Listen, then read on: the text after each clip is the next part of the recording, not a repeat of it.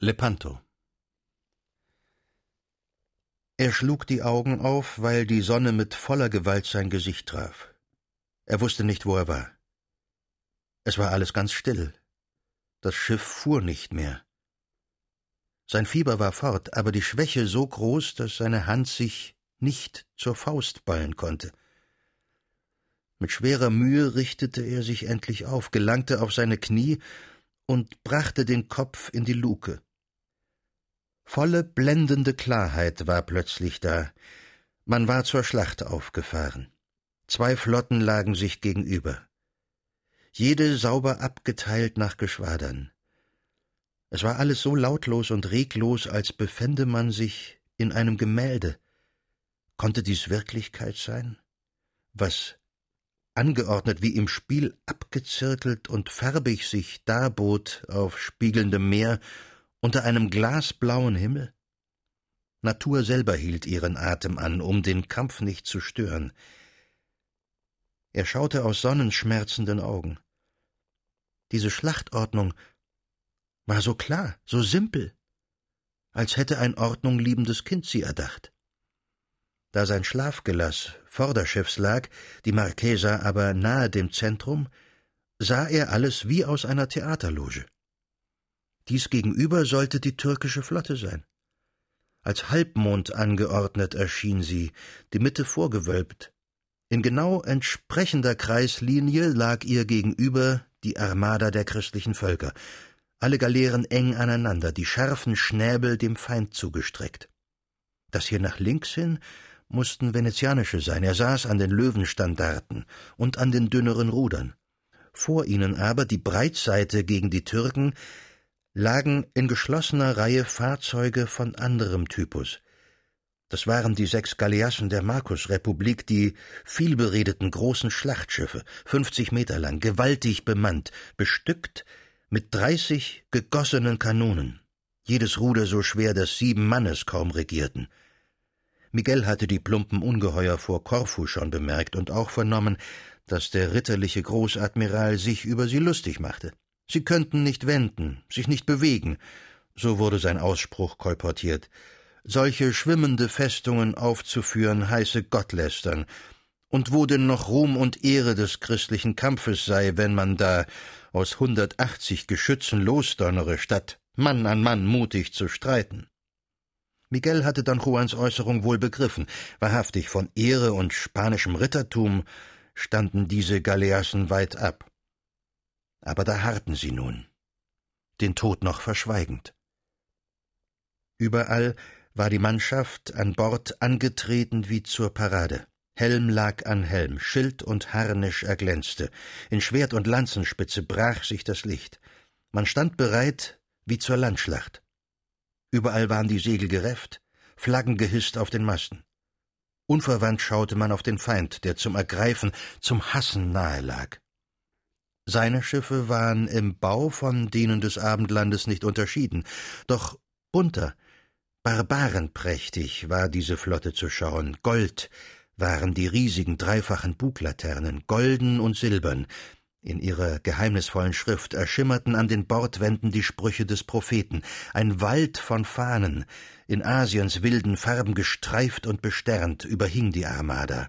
Überall, von jeder Laterne und Flaggenspitze, stach der Halbmond plastisch in die leuchtende Luft.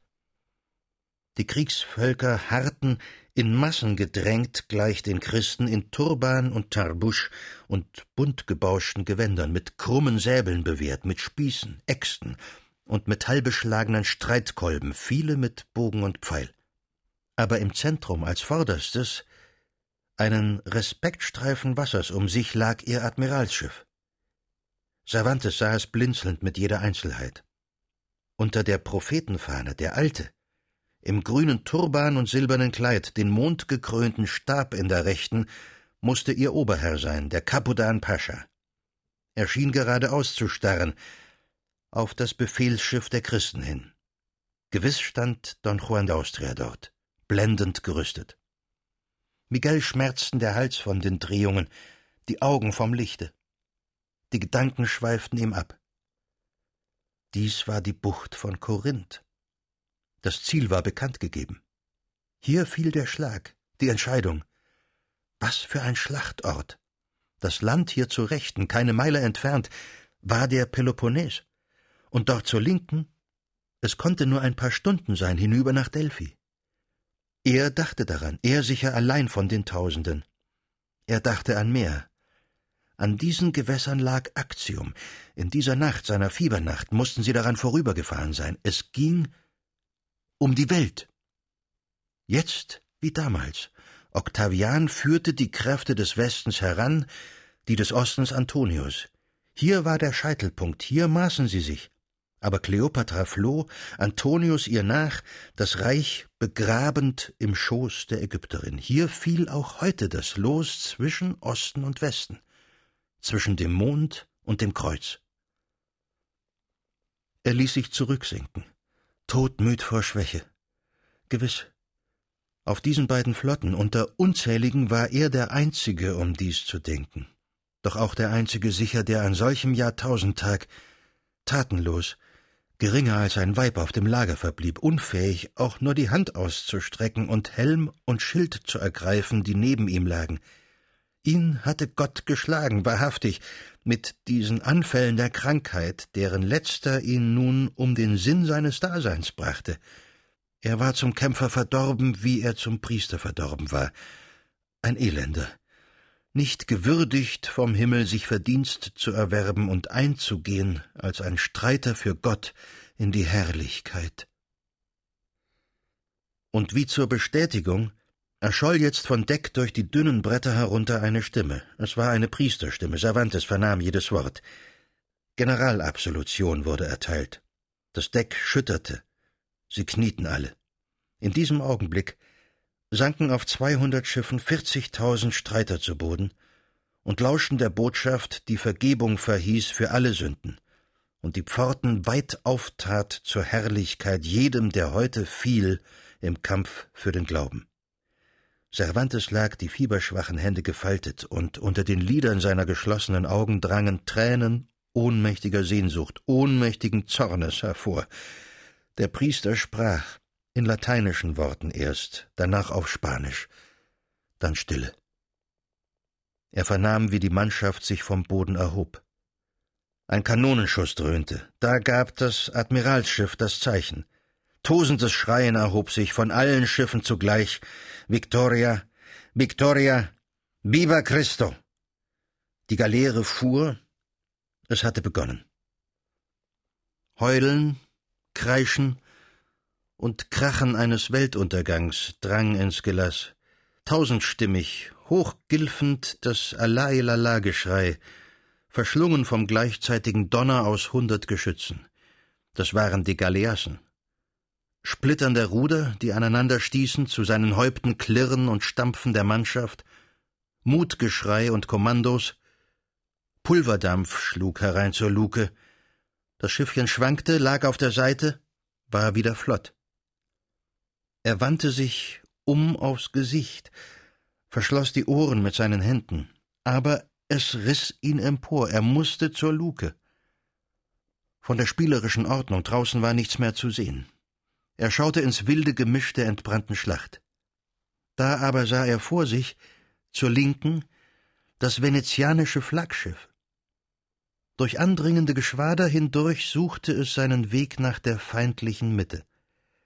Der Alte unter der Löwenflagge, der aufgerichtet stand an der Popper, war ihr Generalkapitän, war Venier. An ihn hingen sich Cervantes Augen, seine Augen wurden groß und starr. Aber er sah nicht die gebietende Stirn des Mannes, die mächtigen Brauen. Nicht, wie seltsam sein weißer Kinnbart erzitterte bei den Kommandorufen, er sah nicht sein Gesicht, er sah nur sein Kleid, den Goldmantel über dem Panzer, auf dem Haupt das flache Barett, das war nicht Venier, der Generalkapitän. Es war Bragadino, der Gefolterte. Seine Tracht war es, Amtstracht der Venezianer. Kein Schiff zog vorüber, da kam das monströse, wackelnde Reittier und darauf die augenlose Hautpuppe, die sie vor den blutigen Augen des Sterbenden johlend vorüberführten. Eine pressende Woge von Erbarmen, Entsetzen und Racheverlangen durchschwemmte sein Blut. Gleich würde das Herz aufhören zu schlagen unter der Last, aber es schlug gewaltiger. Die Sehnen spannten sich ihm. Er war kein Geschwächter mehr, kein Ausgeschlossener, nicht länger ohnmächtig zum Kampf. Er erhob sich auf seine Knie, er stülpte den Helm auf, fasste Stoßschwert und Schild und stürzte nach oben. Noch war die Marquesa nicht in den Kampf gelangt. Ungelichtet stand noch die Mannschaft schlagbereit, ausspähend zwischen den rudernden Sklaven. Der Raum war eng. Das ganze Schiff keine fünf Schritt breit. Man hielt sich auf dem Laufgang, zwischen den Bänken, auf ihnen selbst, auf dem kleinen Dach an der Spitze, unter der korbartigen Bespannung der Popper. Dort war der Hauptmann Urbina aufgepflanzt. Cervantes drängte sich durch. Urbinas braves Gesicht ging ins Bläuliche. Der Helm saß ihm schief. Was willst denn du? rief er dem Nachzügler entgegen. Ich denk, du bist krank. Geh zur Mutter. Ein betäubendes Krachen verschlang seine Worte. Ruder zerbrachen, Bord stieß auf Bord. Die Marquesa wurde geentert. Vorderschiffs nickten Turbane über dem Rand. Schon waren die ersten auf Deck. Alles schlug und stieß sich dorthin. Man stieg auf die Hände der brüllenden Sklaven. Die Angreifer stürzten ins Meer, Spanier stürzten mit, Leib rang mit Leib in den Wellen. An Rettung und Flucht dachte keiner. Einer, der auf dem Rücken schwamm, mit den Füßen stoßend, spannte den Bogen. Cervantes sah es. Er sah sich als Ziel genommen. Der Pfeil schwirrte ab. Ein Mann neben ihm stürzte, durchs Auge geschossen. Da traf auch den Schützen ein Ruder und schlug ihn zu Tod. Die Marquesa schwamm frei. Auflösung rings und Getümmel. Kein Plan, kein Gesetz. Regelloser und wütender Mord. Von fünfhundert Schiffen zugleich feuern Geschütze und Mörser, Arkebusen, Trombonen. Schiff um Schiff wird geentert. Fünfmal ein jedes und zehnmal. Der Dampf der sechs Galeassen verdunkelt den Himmel, ritterlich oder nicht, sie hausen übergewaltig. Mittag ist Nacht. Die sprühenden Funken zusammenschlagen der Schwerter und Schilde. Von Handkeule, Hellebarde und Dolch leuchten wie ein Gewitter. Niemand erkennt mehr, wer Feind und wer Bruder ist. Auf einem Türkenschiff weht plötzlich die Heilandsflagge. Auf einer römischen Galeere kommandiert ein Ägypter. Die aufgewühlte See ist bedeckt mit blutigem Schaum. Schon stehen viele Schiffe in Brand, andere sinken, und über Trümmer und Leichen und im Tod sich verbeißende Ringer hinweg sausen die Ruder.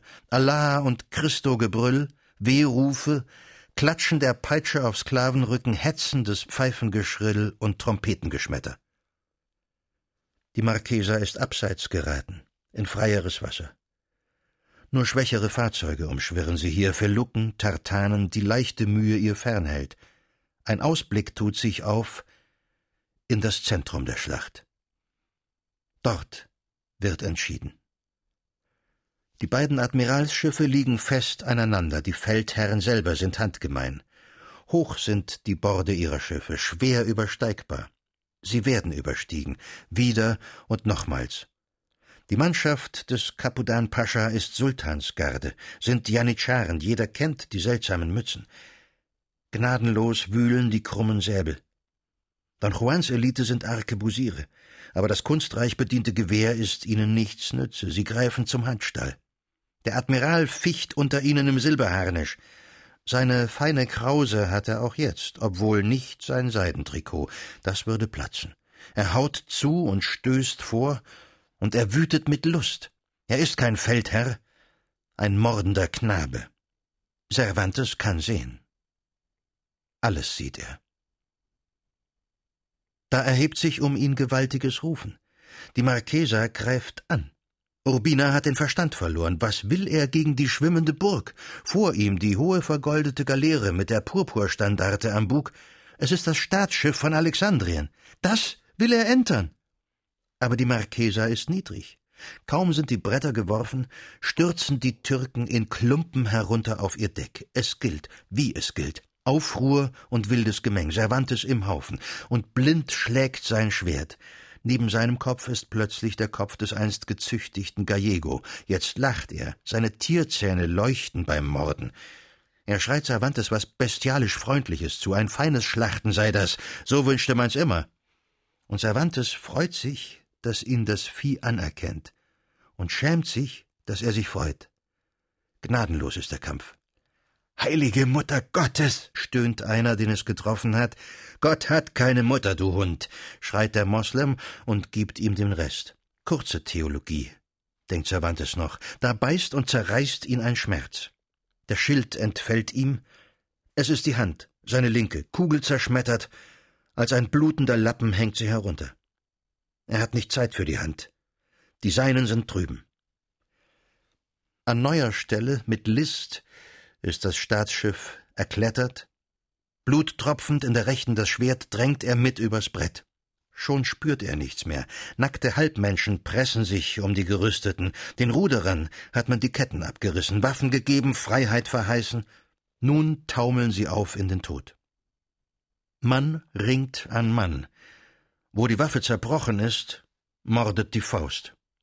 Reihenweis stürzen die Türken ins Meer. Ihre Purpurflagge wird von der Stange gerissen, johlend schwingt sie ein Spanier, ihm fährt ein Dolch in die Gurgel, andere packen das blutfarbene Tuch. Victoria, schreien sie, Victoria, Vente Cristo! Ihnen gehört das Schiff. Das nenn ich doch den geschundenen Rächen. Miguel spricht es laut, an die türkische Bordwand gelehnt. Die Hand, um die ein Fetzen gewickelt ist, brennt vom höllischen Feuer. Aber ihm ist leer und hell, ihm ist frei. Ringsum wird noch geschossen. Ihm gilt es nicht. Da fliegen fast gleichzeitig zwei Kugeln in seine Brust. Die erste ist nichts, er fühlt es sofort. Matt kommt sie, durchschlägt kaum den Koller. Aber die zweite dringt ein. Er weiß noch, es ist nicht das Herz.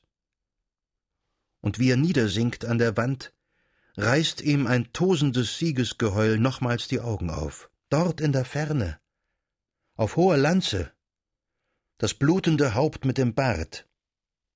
Es ist das Haupt des Capudan Pascha. Sie haben ihn. Don Juan hat ihn. Es ist aus.